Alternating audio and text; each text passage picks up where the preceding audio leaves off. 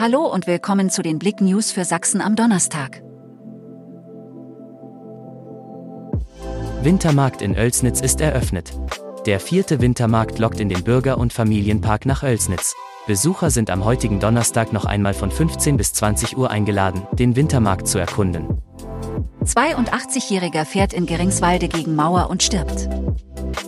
Ein 82-Jähriger ist in Geringswalde mit dem Auto gegen eine Mauer gefahren und noch am Unfallort gestorben.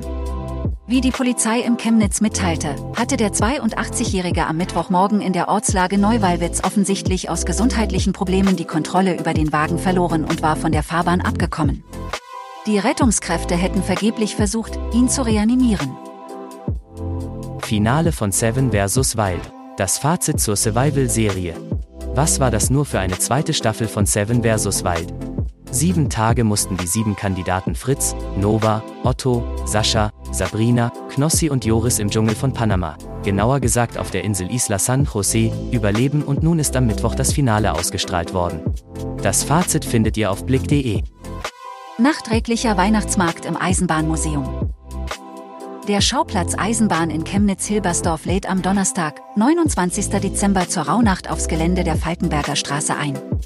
Zwischen 14 und 20 Uhr wird es einen nachträglichen Weihnachtsmarkt geben, um die Weihnachtszeit in Ruhe und ohne Stress ausklingen zu lassen. Erwachsene zahlen 10 Euro Eintritt und Kinder 6 Euro.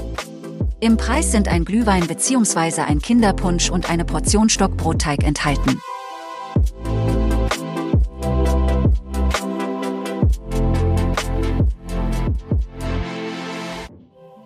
Danke fürs Zuhören.